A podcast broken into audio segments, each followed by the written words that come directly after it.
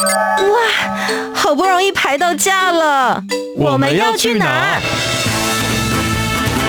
告别走马看花的旅程，出门不该只有吃吃喝喝。景点、文化、庆典、故事，旅游达人涂杰带你深游台湾，探索节庆文化。深旅 Follow me。你要去哪里？欢迎来到深旅 Follow Me，我是旅游达人涂杰，带你深游台湾，探索节庆文化。今天来到节目当中的这一位呢，我觉得他才是真正的台湾深度旅游达人。他从外景导演，然后一路做到现在，自己也在荧光幕前了。欢迎我们的 YouTuber 安导爱讲古的安导。嗨，各位观众朋友，大家好，我是安导。安导，我不习惯你这样子的开场，你开场不是这样子的。嗨，公台湾睡，台湾台湾的故事是公不了说不尽啊！大家好，我是同爱公公安导。Yeah! 这才对，这才是安导出场的时候应该要有的排场吧？是的。对，你刚刚突然这么震惊说“大家好”，我这样不行。我是要配合你的节目啊，让大家感觉比较时尚一点。我跟你说，就是大家来到这个节目之后，我就是完全欢迎大家把主持棒抢过去。哦，是这样吗？那接下来我们就来听我讲古。哎，等一下啊，真的是要完全把我排除在外的，是不是？今天一请到安导，大家就会知道呢，我们一定就是要来一些台湾的民俗文化的活动。因为通常我会请他来，就是他可以讲的比我更多、更深入、更了解这些故事。今天呢，我们要来聊的就是盐水风炮。咻咻咻！盐水风炮呢，其实可以算是这个国际非常非常知名的台湾民俗文化活动。嗯、所以其实台湾历年来也非常多人去做参与被风炮炸的这个过程。被炮炸。没错。那今年胡杰也有去，所以今天在节目当中呢，也会跟大家一起来分享我今天去的一些小心得。不过既然要讲到盐水风炮的话，当然就先来聊一聊，到底台湾为什么会有这样子的民俗活动，大家在去的过程之中，应该要做好一些什么样子的准备？也许也可以给大家当明年的参考喽。嗯、那安导先问一下，你自己本身有去参加过盐水风炮？哦，有啊，我去年也去。你去年也去？被炮被诶被炮炸，被炮炸 是不是？所以里面应该也是很多的禁忌跟一些小活动嘛，对不对？嗯，其实盐水风炮来讲的话，它不外诶、欸，不像我们现在的一些宗教活动有那么多说这个不行那个不行这样子。嗯、那呃，我们先让。大家了解什么叫盐水风炮？想听？对，呃，大家会知道说，在我们的这个呃观光活动当中呢，哦，一定有听过北天灯、南风炮。是对。那南风炮当中呢，它就是呢，呃，这都是元宵节才会有的活动。那为什么它元宵节要放风炮呢？其实呢，哦，这要追溯到清朝时期的时候，当时呢，台湾在这个呃南部地区哦，尤其像这个台南盐水这里呢，哦，它发生了瘟疫。是对，那当地的人呢，哦，为了要呢，哦，这个消除瘟疫，那就只能当时的医疗水准不像现在这么的发达嘛，所以一切都是呢，哦，祈求神明保佑。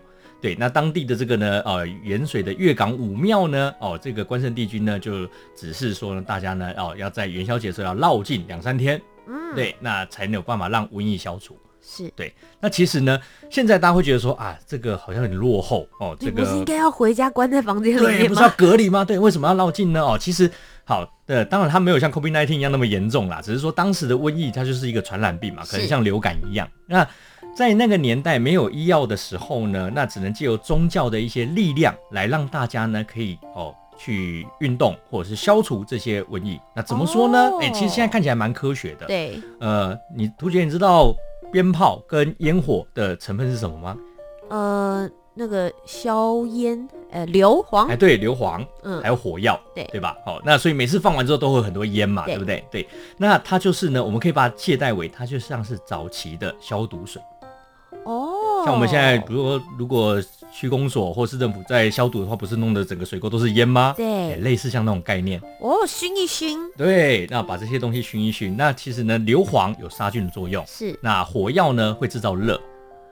突然觉得听起来很合理了，虽然因为我们刚刚第一个想象到都是群聚而已，但事实上群聚的背后，如果他们还有用了这些火药跟硫磺的话，确实是蛮有这个驱的效果。没错，那所以呢，在用这个鞭炮来驱瘟的时候，其实它是很科学的理论。嗯，那再来一点，就是呢，我要如何策动大家呢一起来进行这样的一个消毒活动呢？哦，比如说，如果你感冒的话，你会怎么样？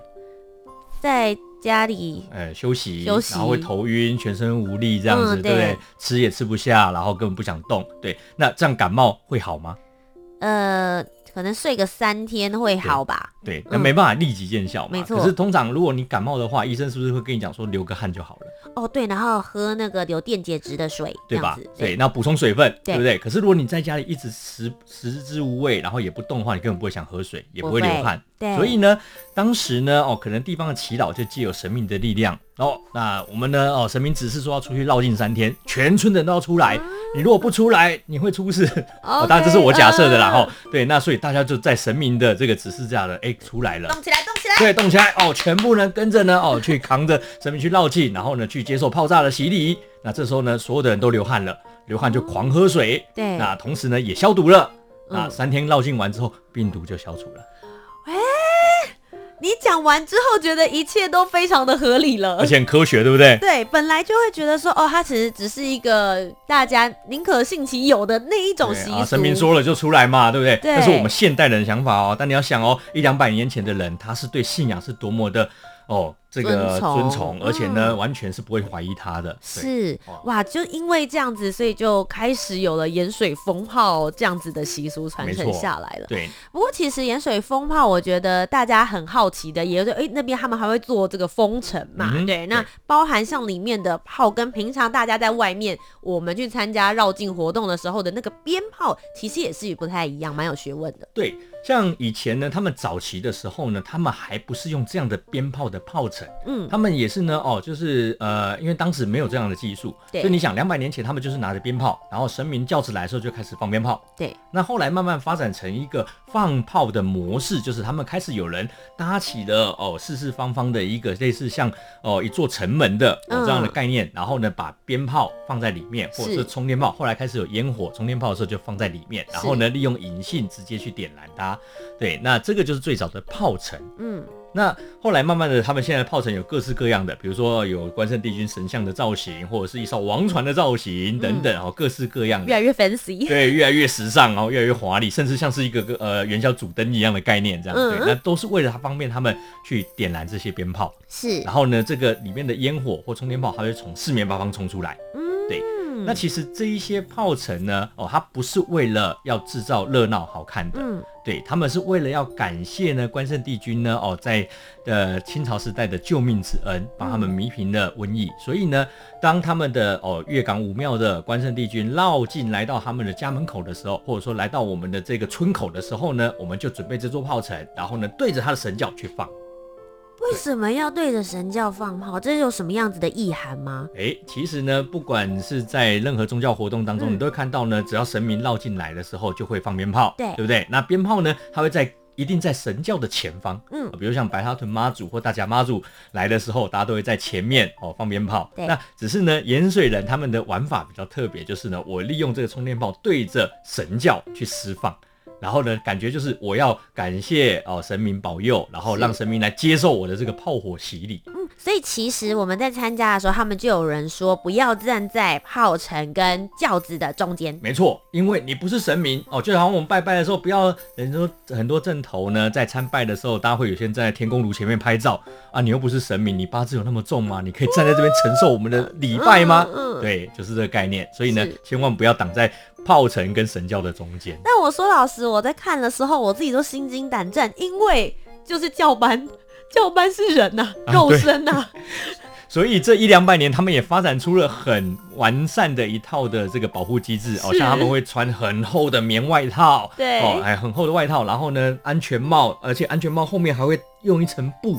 隔着你保护你的脖子，嗯，对，然后戴手套等等这样。因为其实像我那时候去的时候，就有很多人跟我讲说，哎，你一定要把所有的那个缝隙都塞起来，嗯，因为我想说我已经有了全罩式安全帽了，这样应该很安全吧？他们就说没有，其实你连脖子啊，然后各个地方全部都要做好。然后当时我其实也蛮天真，因为我第一次参加，我就想说，好，那不然就是找那种就是什么很厚的雨衣啊，然后来。他说不行不行，雨衣会烧起来，你一定要穿棉质的。嗯、安导是不是也可以在这边跟大家讲一下，到底整身应该要怎么样子穿才是最标准的？呃，基本上呢就是厚外套。然后呢，再来就戴手套哦。那手套呢，最好扎在你的外套里面，这样子。嗯、那然后安全帽呢，呃，像他们当地都会卖哦，在元宵节期间会卖那种定制的安全帽，对，就是全罩式安全帽，然后后面帮你钉好了布。嗯去保护你的脖子，哦，OK，所以已经很完整。如果说你自己搞不定的话，你可以到现场的时候去到当地再买，其实没错，OK，对，那就是元宵限定的。那可是呢，像我去去年去的时候，我就犯了一个错误。我那时候呢，哦，傻傻的，我把那个脖子上的这块布呢塞到外套里面去，我以为这样子就可以万无一失。结果没想到呢，在第二轮炮炸完之后呢，我后面就烧起来了。什么？对。那时候我在我影片呢，我在拍的时候呢，我后面人就告诉我，哎、欸，你这边烧起来，烧起来了，烧烧起来，好嗨啊！而且我看不到，你知道吗？因为全罩式安全帽，我看不到后面，我只能透过我的 GoPro，然后去看那个画面。哦，后面真的烧起来，还看 GoPro，赶快灭火啦！我也不知道烧在哪里啊，而且是因为太厚了，所以根本没感觉。嗯，后来呢，拿下安全帽，我发现我后面那块布烧了一个大洞。天啊！好，原来是因为呢，有一支风炮呢插到我的领口的时候，在那边烧起来了。哇哦！所以他们才告诉我说，哦，这个不能塞进去，不能塞进去，因为你塞进去的话，很容易就会有皱褶，然后他们就卡在上面这样。其实，其实我那个时候一直在想，为什么棉质的不会起火？因为我以为棉质的会更好烧。哎，其实棉质主要是防热。哦，对，棉质还是会起火，但是呢，如果你比起尼龙来讲的话，尼龙遇到热，尤其在那个密集式的烟火之下、轰炸之下，它会高温，所以呢，尼龙反而会收在一起。哦。那你就想像是一个热收缩膜在收住你的脖子一样，突然觉得自己变成真空袋了。对对对，就是这样。所以呢，为什么不用尼龙的材质而用棉？是因为它可以隔热。哦，对。那至于烧的话，只要它不要停在你身上过久，基本上不太容易烧起来。了解。然后。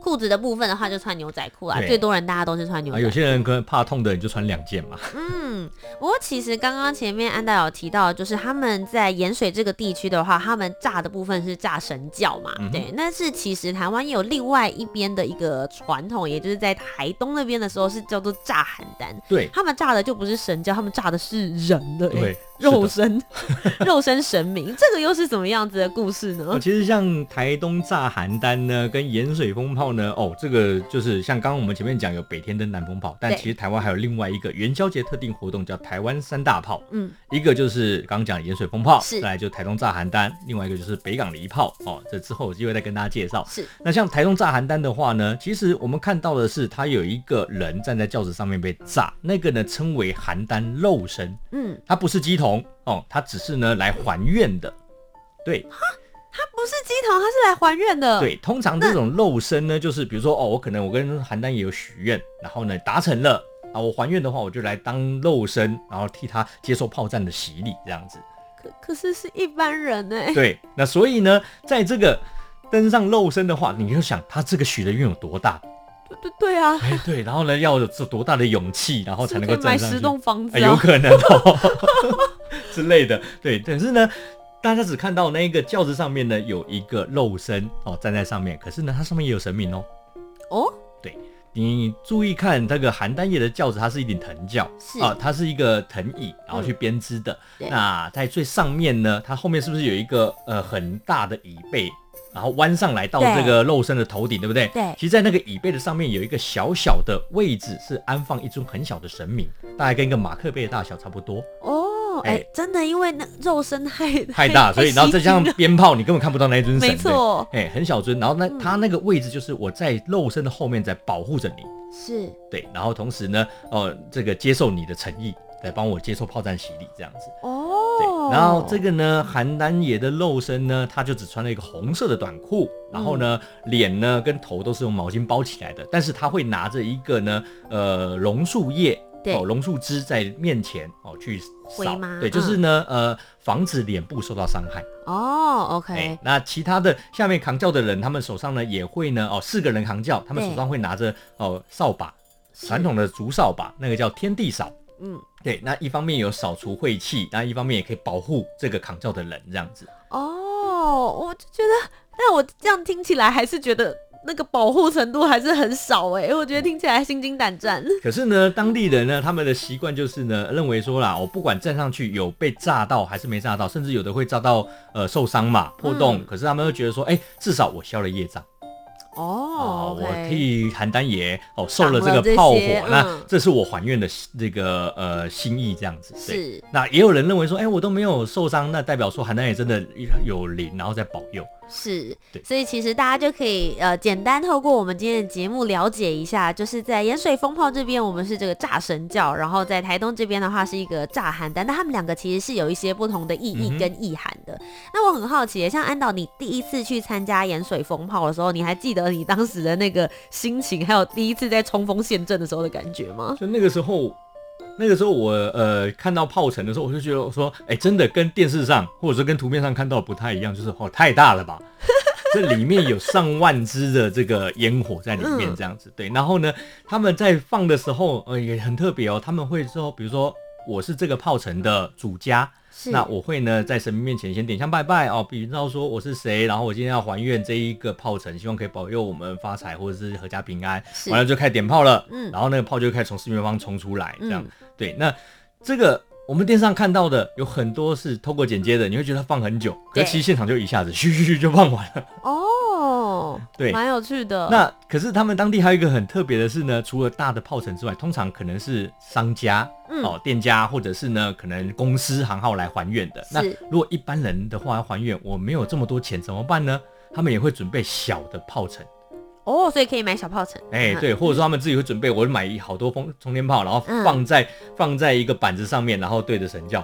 来冲这样这样子也是 OK 的。所以如果大家自己也也想要还愿啦，或者自己也想要体验的话，也可以用这样子小小的方式。对，那但是呢，其实我觉得，对，其实我觉得这就是一个呃宗教民俗发展出来呢，让大家对于这个鞭炮，过去认为它是危险的东西，嗯、可是呢，它却是这么亲密。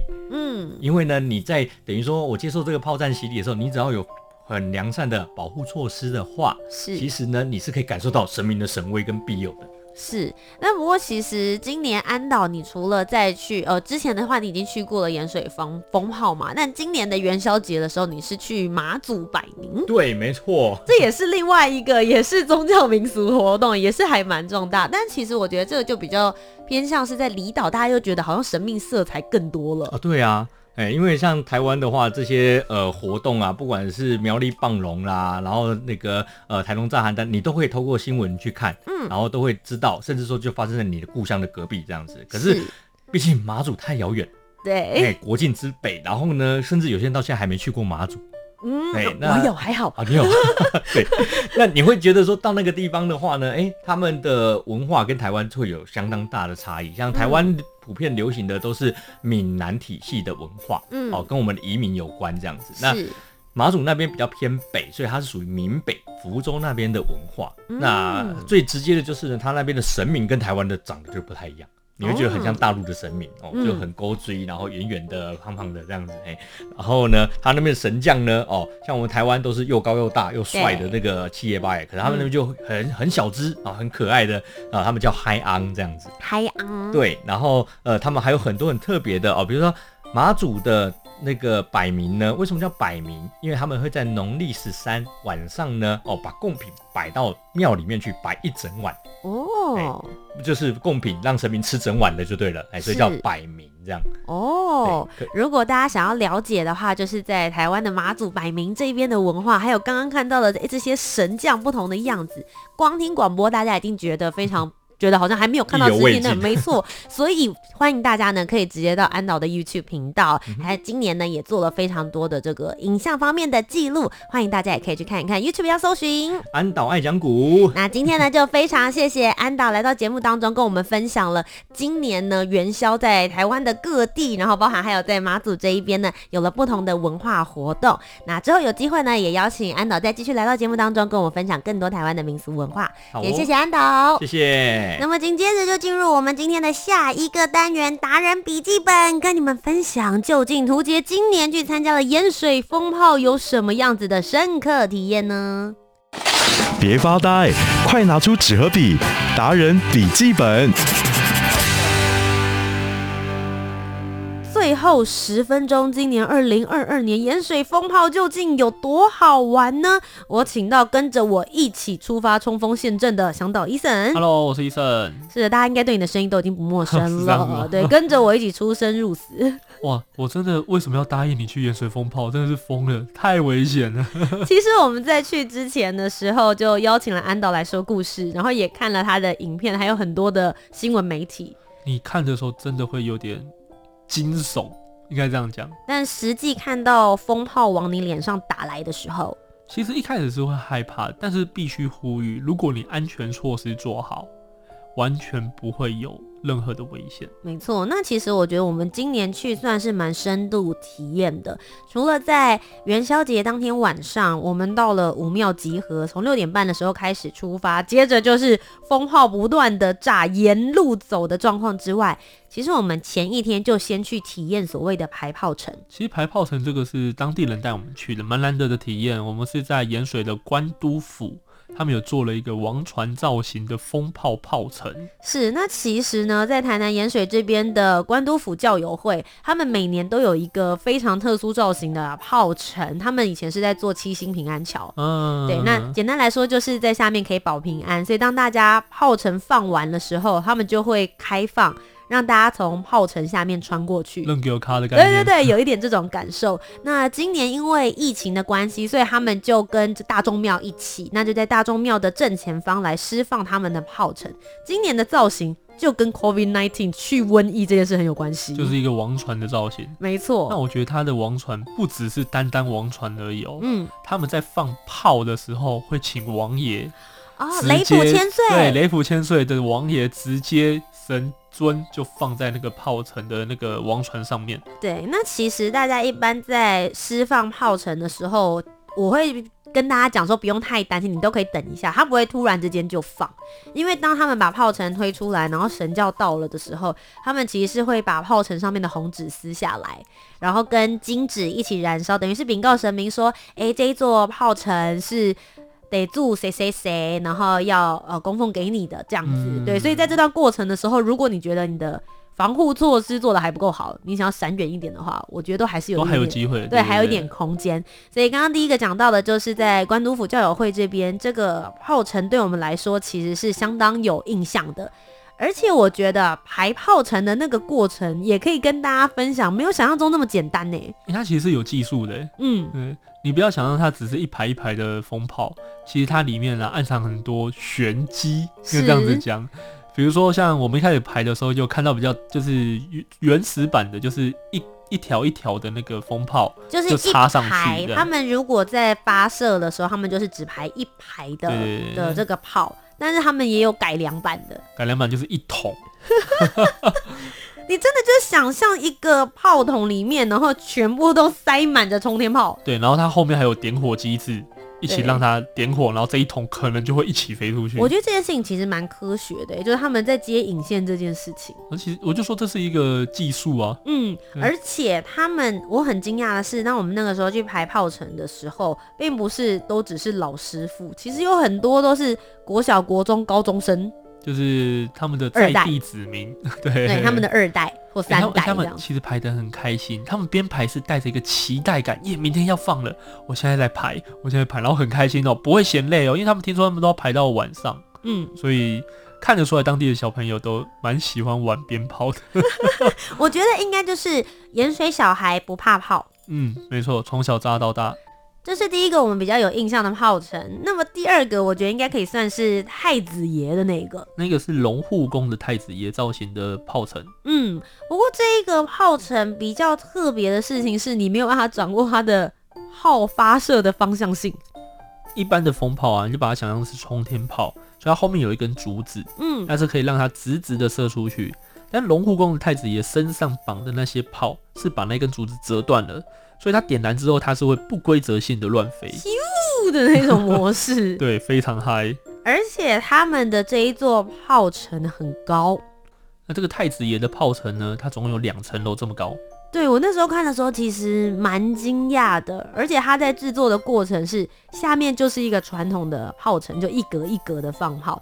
接着他们竟然是用吊车，然后把太子爷吊上去，哎。非常的厉害。我们那时候光是白天时间要吊上去的时候，就已经超多人围观，大家就很期待晚上的时候它发射出来到底会是一个什么样子的状态。没错，没错。然后它是我第二个看的炮程，就是还没有什么经验值。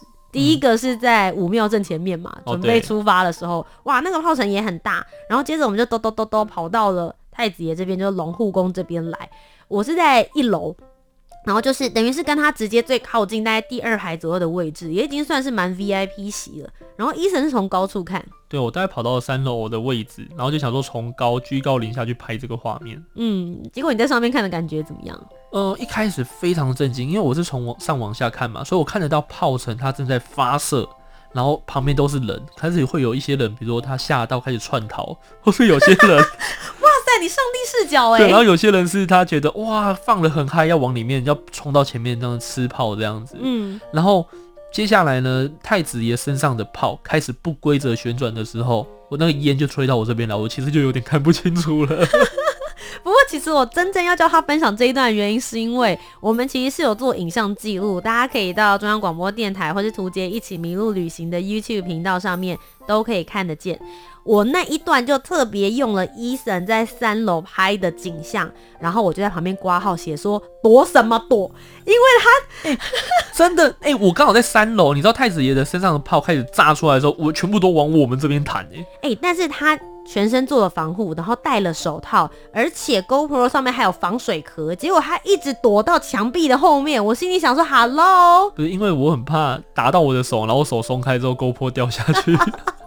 不过其实，在上面看真的是蛮壮观，因为太子爷身上的炮开始发射之后，真的是四处乱窜。我那个真的没有规则性的，所以呃，你就算躲得远远的，他可能就直接飞过去，或是你躲到我们会说炮城的左右两边，其实是相对安全的，嗯、因为炮都是往直的这样射出去，它不会打到你的左右两边。嗯，但太子爷身上的炮是没有规则的，所以你躲哪里可能都会被打到。所以其实呃，大家去的时候还是要做好防护措施。那如果你自己本身没有戴安全帽或是厚重的衣服去的话，当天其实盐水镇上到处都有在卖，路边有在卖一整套的，包含你的外套啊，嗯、然后安全帽，我觉得他们做的很好，是他们出头吧？对，他们有用布去把。我们会说比较危险，会去穿到那个安全帽里面的地方，他们都有把它遮起来，嗯，脖子跟后背的部分，嗯，所以呃，我觉得在这方面，如果你真的没有准备好的话，到当地，我觉得买反而更安全。你自己在家里乱弄，可能也不一定有防护效果这么好的状态。没错。然后当天晚上真的盐水就是一个不夜城。我们那一天好像待到了两三点还在炸。对，据说他们最后是四点钟的时候，所有的神教队伍才回到了武庙这一边，然后最后还要再安坐，嗯、就是真的到很晚。但当地就是那时候在跟我们一起进行交换，然后带着我们的当地人是关都府的小高哥，他就跟我们讲说，他们以前都是到六七点还在炸，就是早上六七点哦。对对对，嗯，你要想象今年已经是缩小范围了。也是要到三四点，所以很期待明年。他们就说他们已经忍了两年了，明年明年疫情一结束，他们就决定要来一个大解放。而且明年的话是周末嘛，刚、嗯、好是周末，礼拜六、礼拜天。就是礼拜六的话是呃农历的十四号，嗯、然后礼拜天是就是元宵节十五号，所以很期待。希望明年呢还有机会在节目上面跟大家分享更多有关于盐水风炮这样子的民俗文化。那么今天的节目就到这边喽，非常谢谢安导，然后还有 Eason 来到我们的节目当中，跟我们进行分享。如果你喜欢的话，不要忘记下个礼拜要继续锁定我们的节目《生旅 Follow Me》，我是旅游达人涂杰，我是 Eason，我们下周节目再见，拜拜。拜拜。